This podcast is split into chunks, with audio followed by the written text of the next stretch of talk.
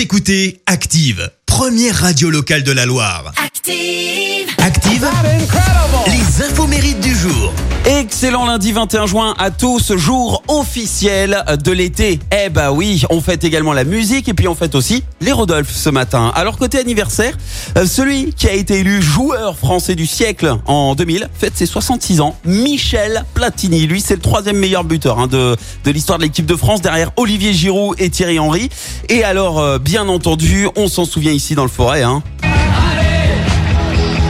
de 79 à 82, il a fait partie de la SS. Et c'est d'ailleurs avec lui hein, qu'on a gagné notre dixième et dernier titre de champion de France, qui nous vaut actuellement la petite étoile sur le maillot.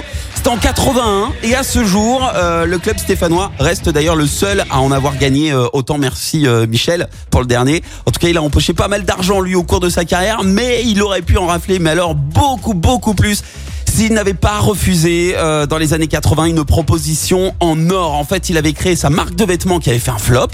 Et là, on a un certain Adidas qui vient lui proposer de racheter euh, tout ça, de conserver Michel Platini sous contrat afin de promouvoir ses crampons et de lui reverser 1% du, de son chiffre d'affaires dans les chaussures. Sauf que bah, Michel Platini, il a pas vu le filon, il décline la proposition d'Adidas et passe à côté d'un véritable pactole.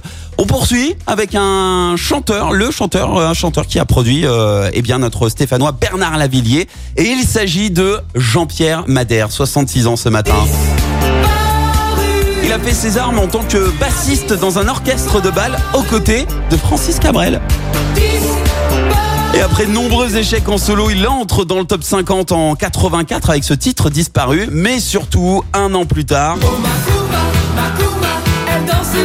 il sort son plus grand succès Macumba qui a fait danser la France entière durant l'été euh, 85 avec ce morceau Macumba. Sauf qu'à la base, il n'aurait jamais dû la chanter.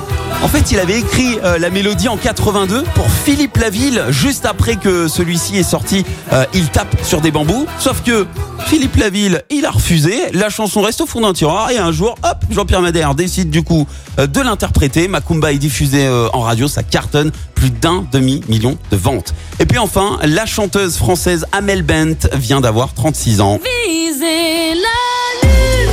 Elle a participé à la Nouvelle Star en 2004, souvenez-vous, et elle a sorti ensuite ce titre, Ma philosophie, qui a tout de suite cartonné.